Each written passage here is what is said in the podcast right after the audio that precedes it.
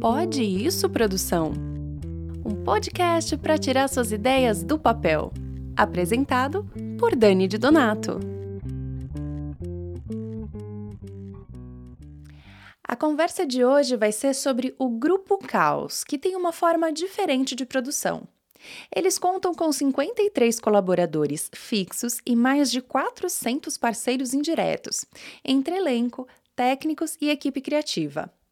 Entre os principais trabalhos do grupo está a série The Walking Gay, uma sátira sobre a LGBTfobia, e também a série documental Ensaio sobre a Beleza, que discute o conceito de beleza através de ensaios fotográficos de pessoas comuns fora do padrão mercadológico.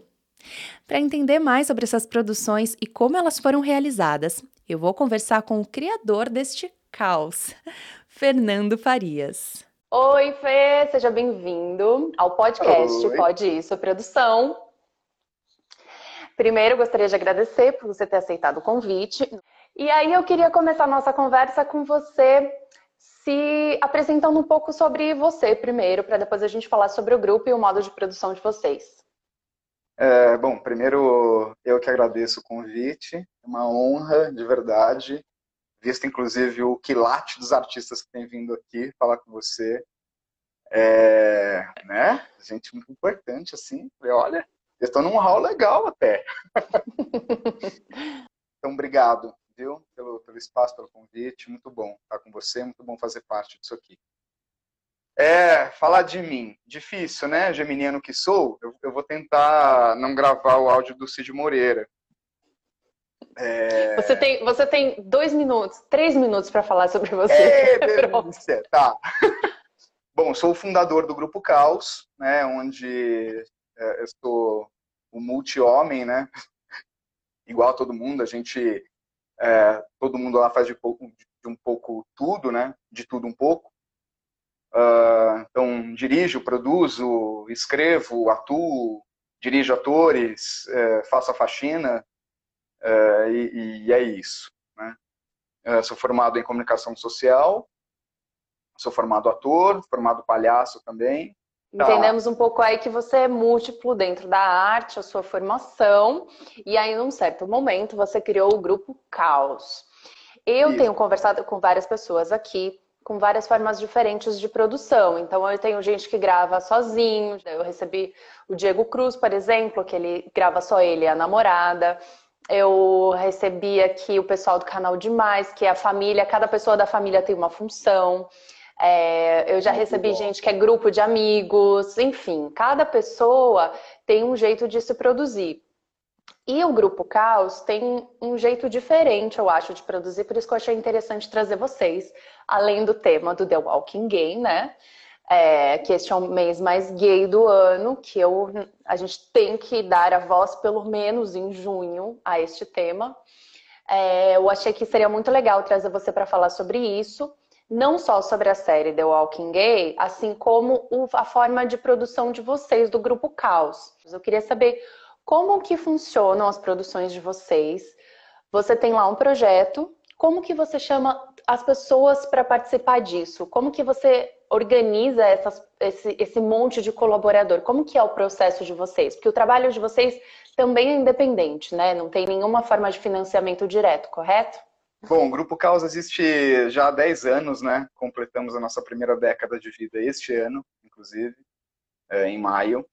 E o Grupo Causa ele começou com um, a partir de um, de um, grupo de amigos artistas que queriam criar é, um, um, espaço de, de, vitrine, né? um espaço onde a gente pudesse tirar os projetos do papel, né? É, da vida a eles.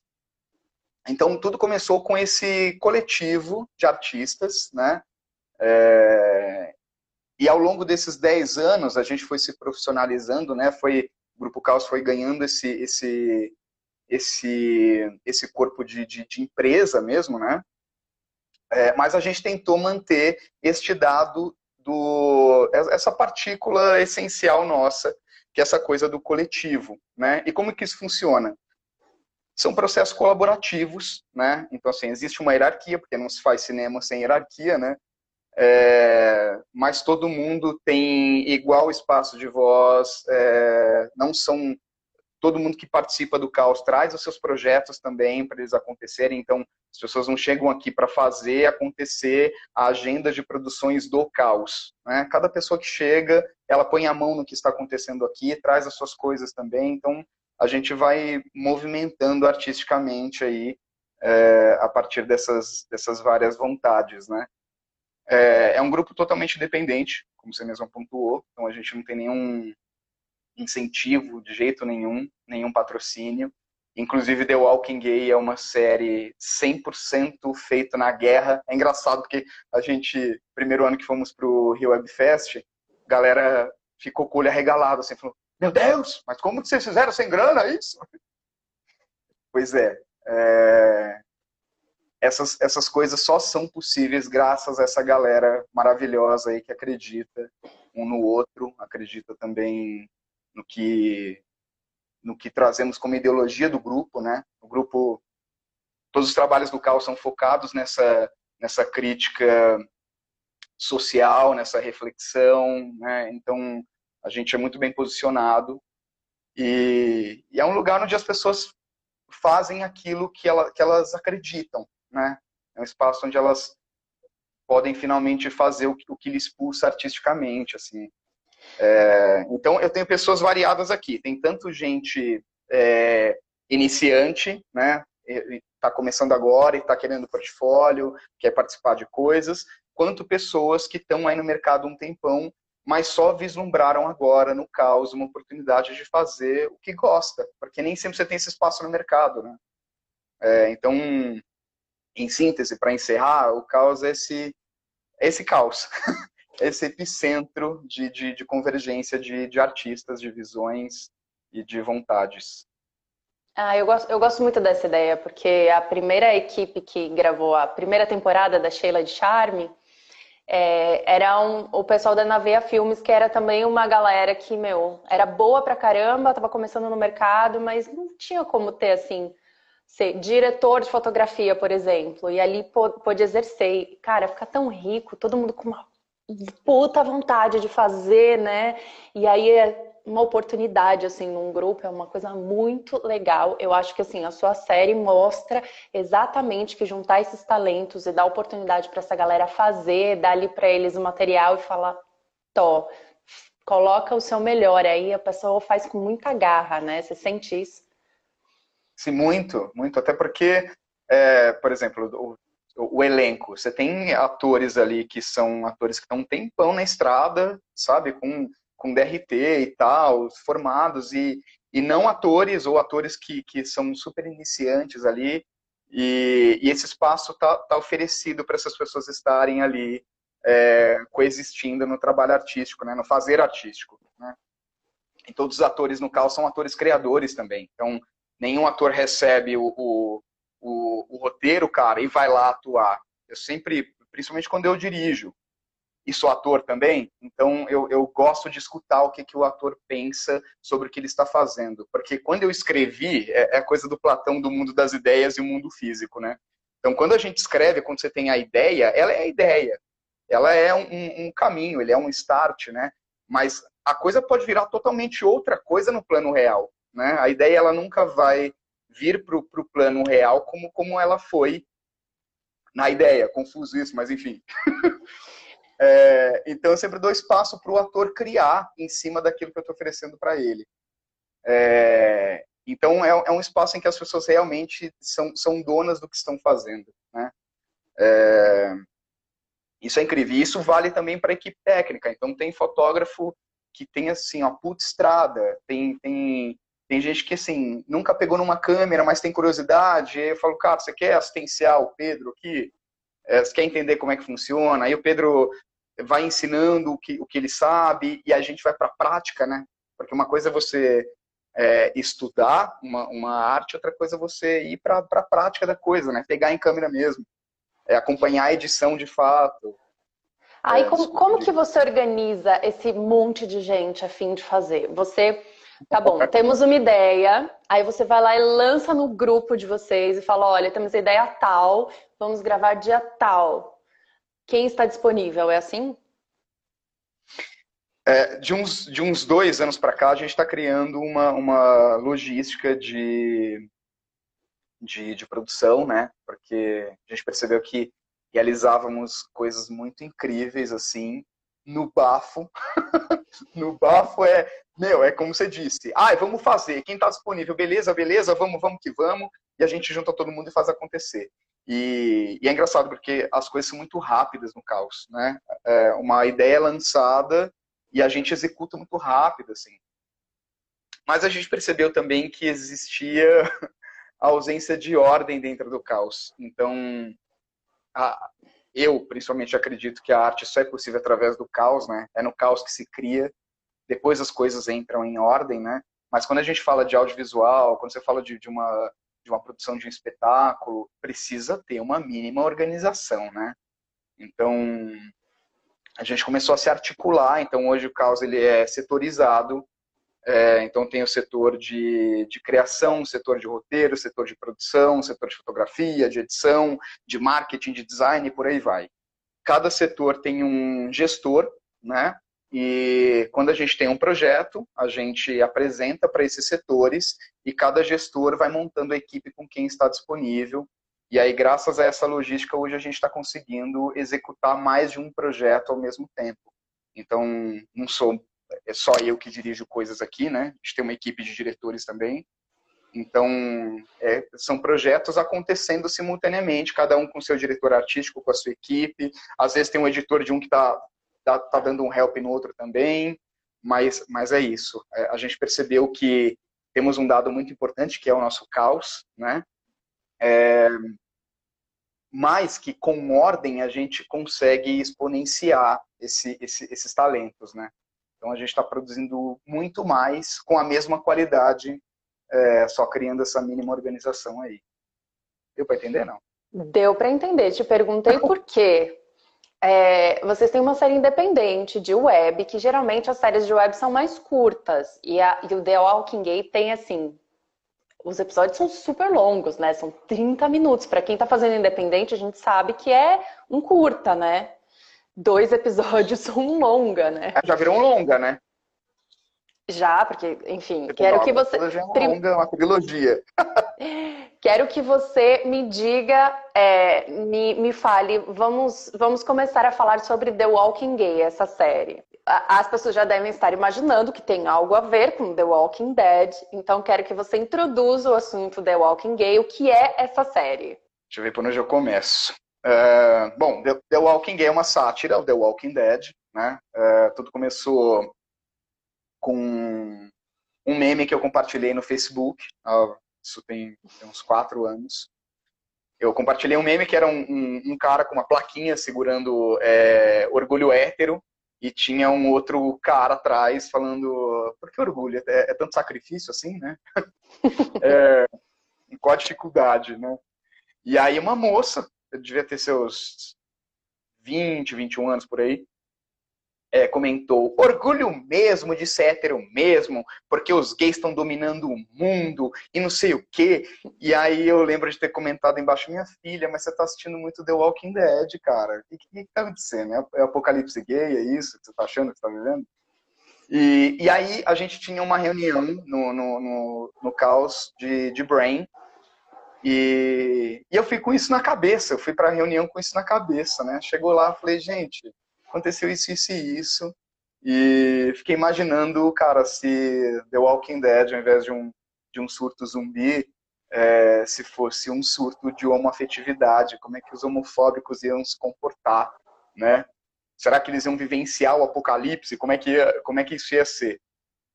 E aí o Thiago Prates, na época, né, parceiro nosso, é, assim, teve a ideia como um derrame. A, a, o piloto é, que é o episódio zero, é, acho que umas cinco ou seis cenas a gente pensou neste primeiro encontro. O Thiago foi. que o Thiago ele é, é, é, fábrica de, de ideia, né? E ele foi cuspindo coisas assim, a gente rachou o bico e começou a escrever. E, e era para ser só esse piloto, ia ser só mais um vídeo no canal de humor do Caos.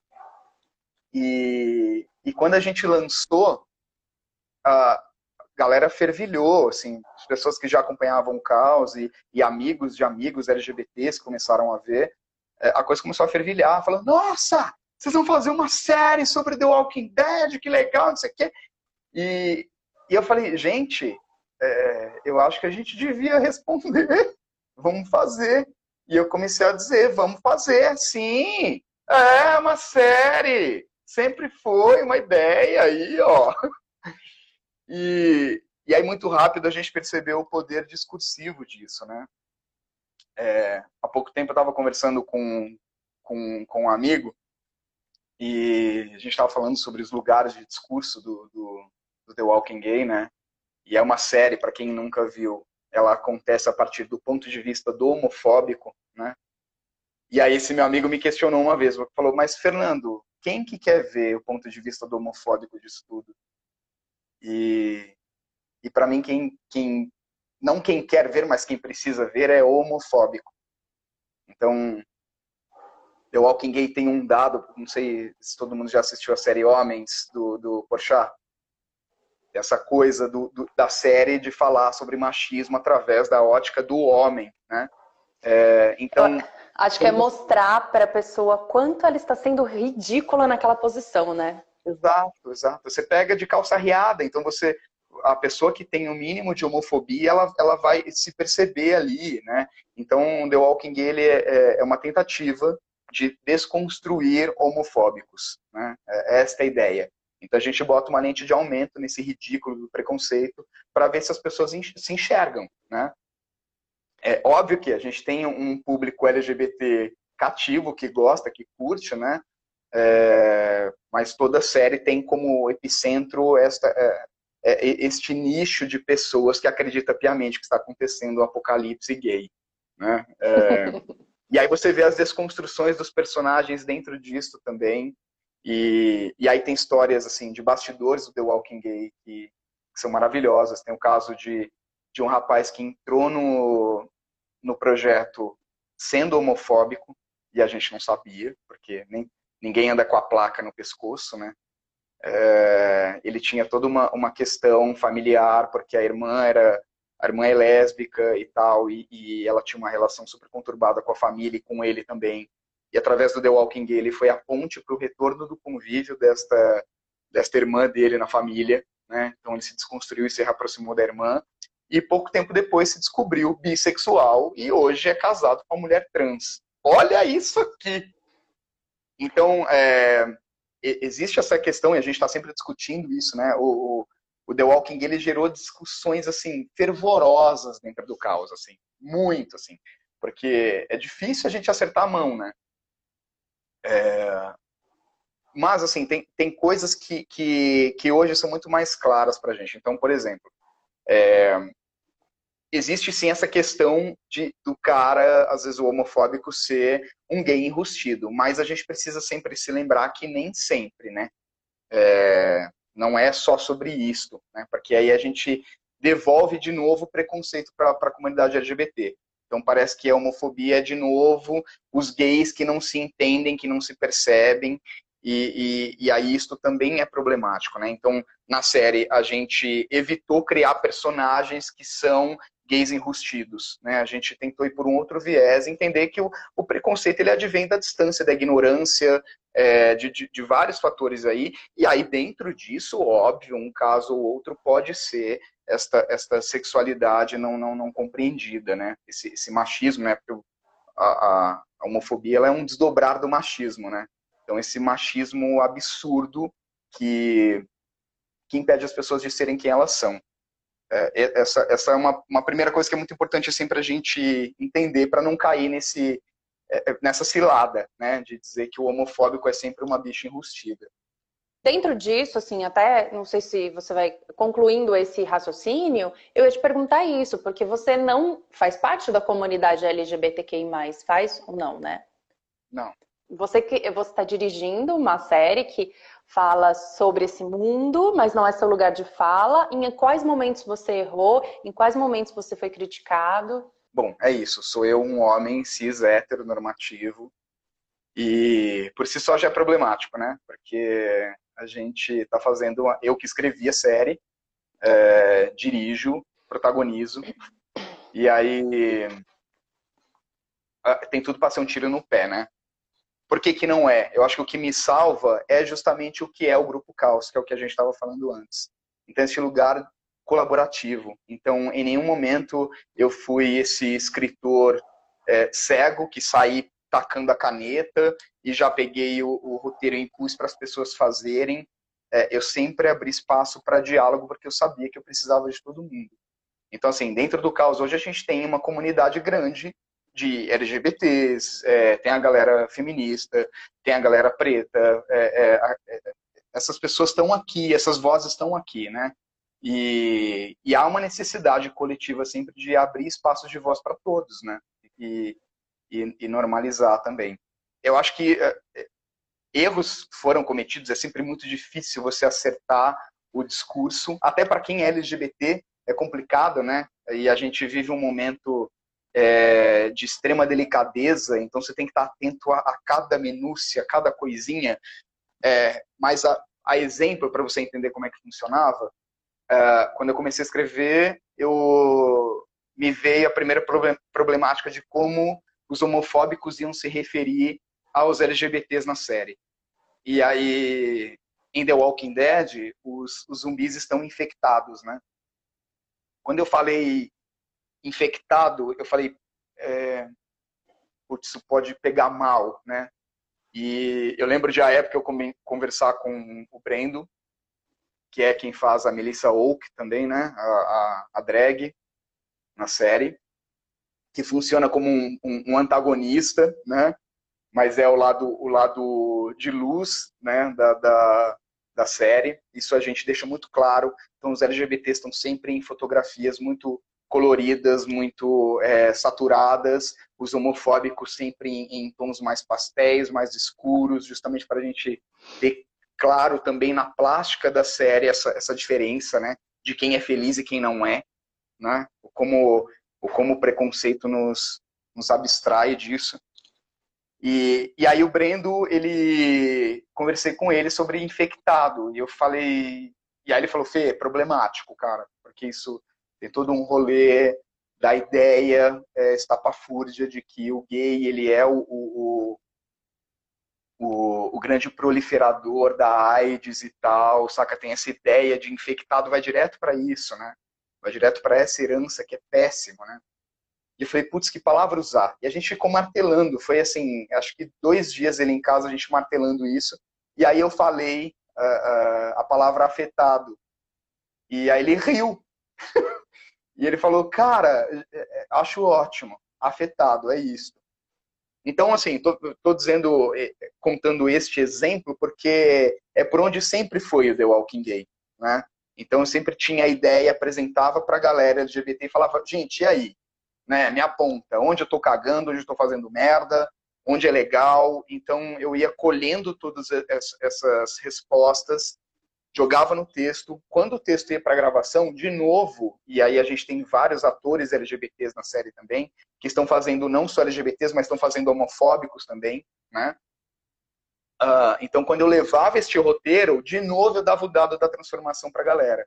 Então, olha, é isso aqui, não, não, não se prenda ao texto, a ideia é esta. Se você quiser pontuar alguma problemática, se se incomodar com alguma coisa, diga. Então, o, o The Walking Gay é esse organismo vivo, né? É, e eu acho que isso nos salva de cometer grandes erros, porque eu acho que o erro mora quando você faz as coisas sozinho, quando você acha que você sabe tudo, que você é o desconstruidão, né? É, é onde mora o erro. Então, a gente tem que estar com a escuta sempre muito apurada. E eu, como homem cis heteronormativo, é, tendo o pacote genético da opressão, não sou o opressor, mas o tenho, sei que eu carrego essa máscara, é, eu entendo que a minha responsabilidade é redobrada sobre o que eu estou fazendo, principalmente quando a gente está neste lugar de levantar bandeiras, né? É, é isso. Eu acho que tem uma coisa muito legal no grupo e em você que encabeça é, a maior, maior parte dos projetos, que é entender a função da arte. É, digo isso porque cismei de, de, enfim, começar a ler livros sobre racismo, é, mesmo achando que eu já sabia tudo sobre, que eu sou, com, sou antirracista, nananã, e descobri que não sabia, né? Que tinha um monte de coisa que eu não sabia. Só sei que nada sei, né? né? Que tinha um monte de coisa que eu não tinha parado para pensar, porque eu não tô na pele deles. E você também não tá na pele do, do LGBTQIA+. E aí, você entendeu que existe esse mundo e que essas coisas precisam ser ditas, você usa o que você sabe fazer para falar sobre isso, mesmo não sendo deste grupo. E que bom que outras pessoas falam sobre isso, que não só a comunidade, né? Acho que quando a gente entender isso e abrir um pouco mais, vai ser mais interessante para todo mundo, né? Acho que essa é a função da arte. Dentro disso, é, você criou também um outro projeto, que é para pessoas que são, digamos, fora dos padrões, né? E você é uma pessoa total dentro do, padrão, né? Você é homem, você é branco, você né, é uma pessoa dentro do padrão de beleza. Por que, que você foi inventar de fazer uma série documental sobre isso?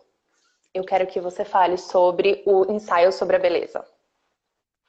É engraçado porque está diretamente ligado a isso tudo que, eu estava dizendo. É... Logo que a, a pandemia veio, eu estava dando, tava dando aula de, de teatro e, e aí o curso foi interrompido pela pandemia, né? A gente tentou um tempo é, manter o curso online e e em alguma, em uma das, das aulas, é, a gente estava falando justamente sobre o lugar do humor, né? Eu, eu fiz várias coisas na arte, mas sempre focado no humor. Eu sempre entendi o humor como essa ferramenta social muito potente, né? Porque no humor, primeiro você ri, depois você pensa sobre o que você está rindo. Então, é, é fácil, é muito mais fácil você injetar uma pauta para as pessoas, para as pessoas pensarem, porque elas estão rindo, elas não percebem que a pauta chegou nelas, né? Do que você falou, gente, senta aqui, vamos falar de homofobia, vamos falar de machismo. São assuntos que, eh, que necessitam de seriedade, é óbvio, mas a gente precisa entender também como a gente vai romper as bolhas, né? Como a gente vai chegar em quem precisa. Quem que precisa ouvir? É o opressor, né? É, são os brancos héteros, homens, enfim, é essa galera que precisa se desconstruir, senão a gente vai ficar falando de machismo entre mulheres, de homofobia entre gays, de racismo entre pretos e, e, e a coisa não muda, né? Enfim, estávamos falando sobre o humor, sobre a, a, a força social que o humor tem. E, e aí sempre vem a pergunta que não quer calar. Qual é o limite do humor? Ai, gente, ó, se eu ganhasse um real cada vez que eu ouvi isso, cara, assim, sabe? E, e é muito louco, porque eu, eu, eu ouvi o Fábio de Luca, do Porta dos Fundos, falando uma vez que uh, o limite, que o humor não tem limite. Você, você pode fazer piada com exatamente tudo. A questão é em que lugar da piada você está, primeiro, né, quando você está fazendo-a, e o, o, o que, você quer com isso? Porque toda piada tem um discurso, né? Toda piada, ela, ela, ela traz uma história, traz um lado da coisa, né? É, e aí o limite mora na ética de quem está fazendo. Então, é, essa é a questão, né? Então, o como eu faço uma piada é, em The Walking Gay, por exemplo, né? E aí, dentro dessa discussão, rolou uma situação com o, com o Léo Lins, que é aquele humorista do programa do, do Gentili e tal, enfim, essa, essa cambada de homens brancos, héteros, é, humoristas, se é que dá para chamar assim, que acha que pode fazer o que bem entende da forma que bem entende. E ele fez uma piada mega gordofóbica, mega transfóbica, é, pegou uma uma imagem da internet de um casal trans, né? É, um homem trans e uma mulher cis gorda.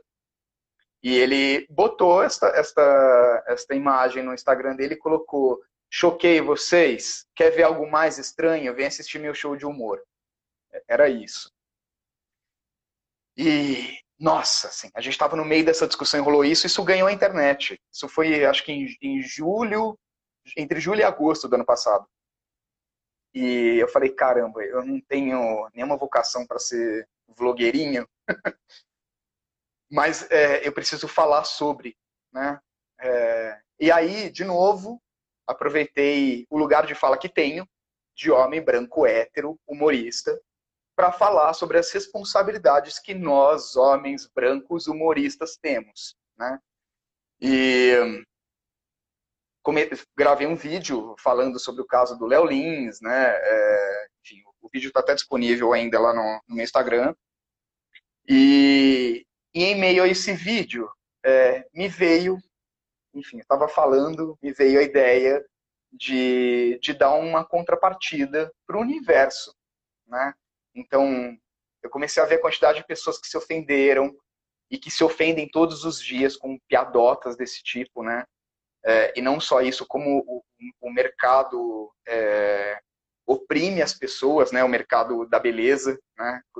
Do, padrão estético, do, do, do, corpo magro que é o ideal, do corpo branco, né? Enfim, do corpo, enfim. Um, e aí, eu, em meio a esse, esse vídeo, eu ofereci 10 ensaios fotográficos totalmente gratuitos, é, em nome do Grupo Caos, nem sabia quem do caos quer topar, mas já sabia que a gente ia fazer como tudo. E ofereci nessa, nesse, nesse vídeo 10 ensaios fotográficos gratuitos para pessoas com corpos fora do padrão, pessoas trans, gordas, com deficiência, enfim, abri. Rapidamente essas pessoas chegaram na gente, né? E acabou que a gente atendeu 11 pessoas, a décima primeira não tive como negar, e a gente começou a fazer essas fotos em novembro. Uh, junto com elas eu fechei a estética visual de cada ensaio, é, dentro do como essas pessoas queriam se ver. Né? Então, de novo, é, assim, me coloquei para dirigir, mas falei, olha, o, o, ensaio é teu, o que, que você quer fazer? Então, a gente tem o Milton, que, que queria ser visto como uma divindade, a gente transformou ele num deus. É, tá lindo esse ensaio. É, tinha a Vivi, que queria fazer um ensaio com, com, a, com a namorada. É, enfim, a, a, a, Tati, que queria ser, fazer um ensaio de Frida Kahlo. E a gente foi se adequando a essas vontades. E na guerra, como a gente sempre fez tudo, a gente foi fazendo esses ensaios acontecerem.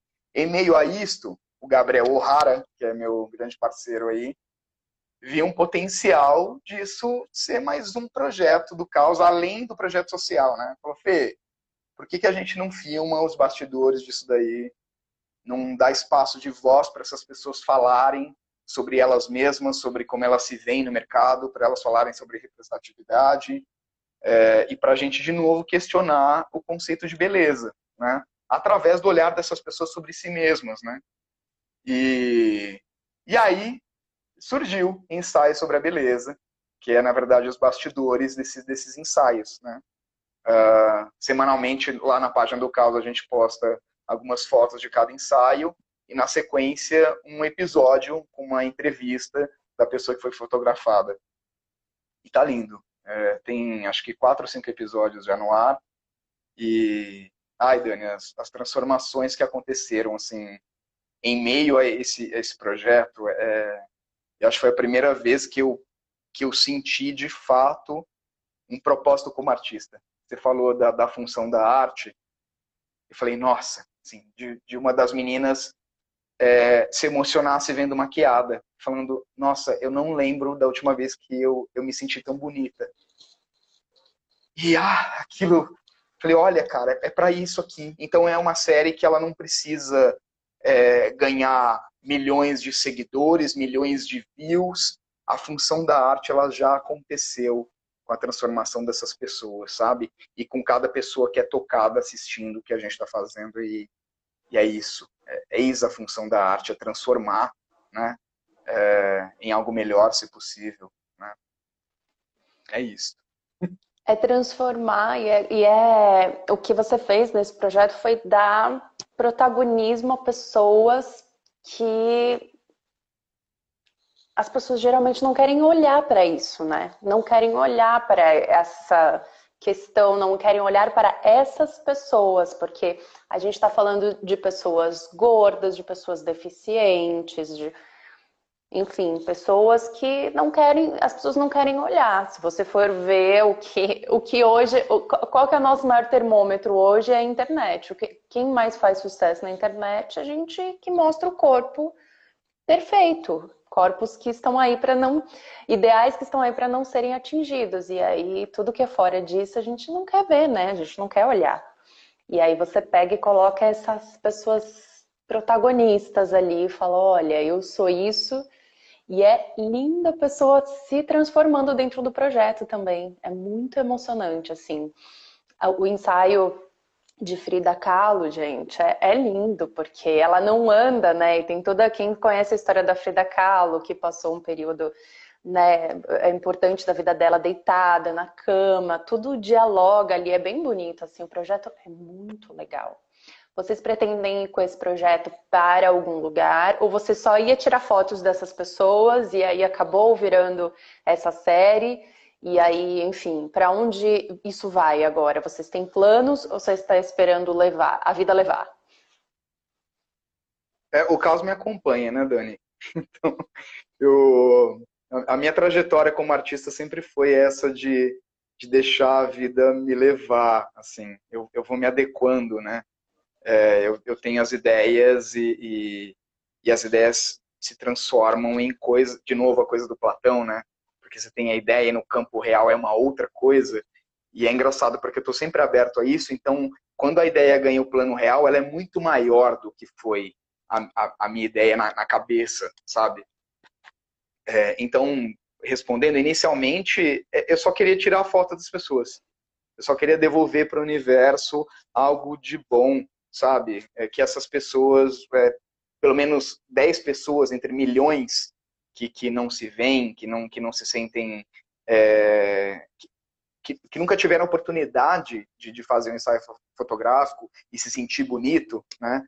É, que tivesse essa oportunidade, mesmo que fossem 10 pessoas apenas. Né? Então, inicialmente era só isso. E aí, de repente, o Gabriel deu essa ideia de fazer o documentário. Eu falei, tá legal, bora que vamos. E a gente começou a filmar e eu falei, nossa, olha isso aqui. E o projeto tá, tá se desdobrando, assim, sabe? É, uh, então, assim, eu, eu, eu, sou uma pessoa despretensiosa, né? É, eu só vou fazendo. Parece cachorro correndo atrás da mudança, assim. E... Mas eu, eu encontro caminhões incríveis, assim. E Bom, por agora a gente inscreveu de novo no Rio Web Fest. Aí, Daniel, tamo aí, mano. Olha para nós aí. É, a gente inscreveu no Rio Web Fest, né? Vamos tentar ver os festivais que a gente acha que dialoga ideologicamente com o que estamos fazendo, porque isso também é importante. Aproveitar e, e fazer um jabá aí para o Rio Web Fest, porque é um lugar em que a gente se sente representado de fato, né? É, então, a gente vai atrás de festivais assim. E, e é isso. É, talvez a gente se abra para algum edital para repor de alguma forma a grana que a gente tem gasto com isso, né? Não que seja absolutamente necessário, porque estamos fazendo aqui no amor. Eu, eu não, não me sinto muito grato, é, é, muito feliz de poder injetar uma grana para para isso acontecer, né? Mas, óbvio, se for possível ter um retorno disso, né? Devolver para o caixa é ótimo. então a gente vai caçar edital para isso e tal, mas eu acho que no mais, Dani, assim, isso são só reverberações que, de, de possibilidades, mas a, a, ideia em si, o, o, o projeto, o que, o que ele tinha de, de maior potência, aconteceu. Né? Que, que, que é de fato ver essas pessoas felizes se vendo essa transformação acontecendo. É, são, são fotógrafos do caos que toparam também. Não posso deixar de, de agradecer cada um deles também. É, foram oito fotógrafos que fizeram uns 11 ensaios, né? alguns fizeram mais de um. E, e são fotógrafos também estão aqui no caos há muito tempo e que toparam também fazer doar o seu, o seu tempo e o seu talento para emprestar o seu olhar para essas pessoas se verem, né? E, e é engraçado porque tem, tem é, é, de novo, como o grupo Caos é muito misto, então não há como integrantes do Caos não se verem é, nas pessoas que estão sendo fotografadas também, sabe? Então, você começa um, um, um movimento centrífugo de, de transformação e, de, de bem-estar é, é, exponencial, assim, é, e é sobre isso, sabe? É, enfim, divaguei pra caralho, mas é isso. É isso. É, bom, as ideias do, dessas conversas desse podcast são é, entender como as pessoas colocam as ideias delas em prática. Por quê? Muitas pessoas conversaram comigo depois que viram que eu consegui realizar uma série da forma que você realiza. E eu conheço um monte de gente que realiza dessa forma. Mas não é todo mundo que tem contato com essas pessoas. Então as conversas partiram disso. E eu acho que o caos é um exemplo muito bom, esses dois exemplos da série e das duas séries que a gente falou agora, é, vieram de ideias muito simples, sabe? De ideias que você teve através de uma discussão, de ideia que você teve através de um post e que virou uma reflexão. Então são, são, você vem desde o embrião até que jeito que a gente entendeu isso, de que forma isso se transformou, de que jeito isso se realizou. Então as conversas são para isso, assim, quais os caminhos que vocês fizeram, como que isso aconteceu, como que a gente faz uma ideia que eu tive ali acontecer e não deixar as ideias passarem. E eu acho o caminho de vocês muito interessante, assim, é difícil ver um grupo tão grande de pessoas é, funcionar, né? Porque eu acho que quanto mais gente, às vezes, parece que facilita, mas é difícil é, conseguir organizar, né? Talvez por isso o nome do grupo seja Caos. Então, gostei muito da nossa conversa, achei muito rica. E você quer, você quer uh, colocar mais alguma coisa, eu queria que você divulgasse onde estão as séries para quem ouviu assistir e o que mais tá. você quiser colocar para a gente encerrar. Tá. É, bom, primeiro eu acho que é, as pessoas estão sempre se perguntando, né? Como a gente faz uma ideia acontecer?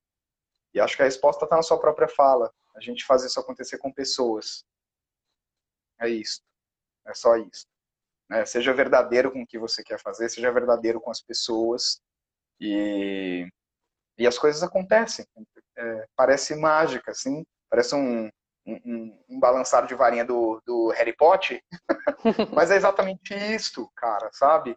É, o Grupo Caos, ele, ele se formou através de amigos e de amigos de amigos e pessoas que foram chegando com boa vontade, entendendo a responsabilidade do, do fazer artístico e, e é isto, é, é, esta força, né? É, é isso que nos move. E, e é isso. Temos vários outros projetos aí, quem quiser conferir, dá uma olhada. Agora na pandemia a gente veio com o Quintal do Caos, que é uma, é uma sequência de vídeos que acontece no quintal de casa. Um deles com a minha mãe, inclusive. Eu fiquei relutante disso há tanto tempo. Mas tá lá, minha mãe até entrou no balacobaco é uma véia da, da boca bem suja. e a gente fez o de frente com Mamá. É ela contando história dela, é, respondendo pergunta da internet, tá? É bem legal, assim. E Cara, a é sua isso, mãe, ela, ela é uma personagem. Você te, não tem não tinha é. como você não colocar. Ela já é uma personagem do seu Instagram, involuntariamente. Ela é muito Exato. boa, você tem que pôr. Sua mãe, cara, aproveite, aproveite ela.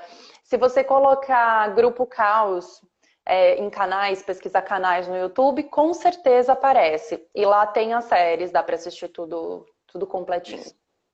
Obrigado. Fê, muito obrigada pelo seu tempo, amei ah, conversar.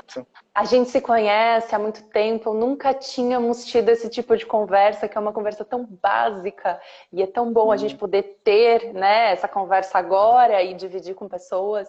Espero que tenha sido útil para várias pessoas, assim como foi para mim. Muito obrigada pela sua generosidade em contar tudo ah, isso. Ah, obrigado e você, amor. Coisas íntimas aí também.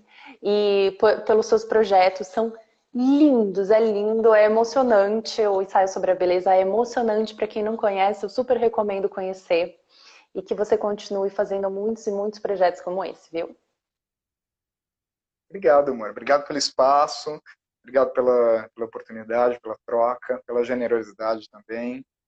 E é isso. Vida longa aí esse podcast.